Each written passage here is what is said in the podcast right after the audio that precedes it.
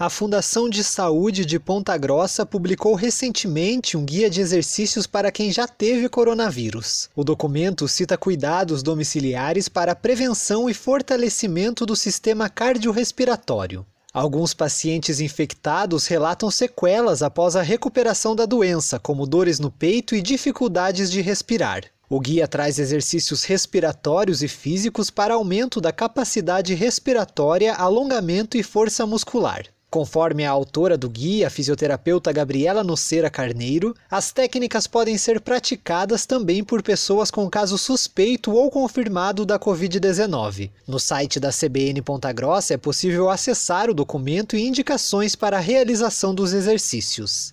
Tailan Jaros, repórter CBN.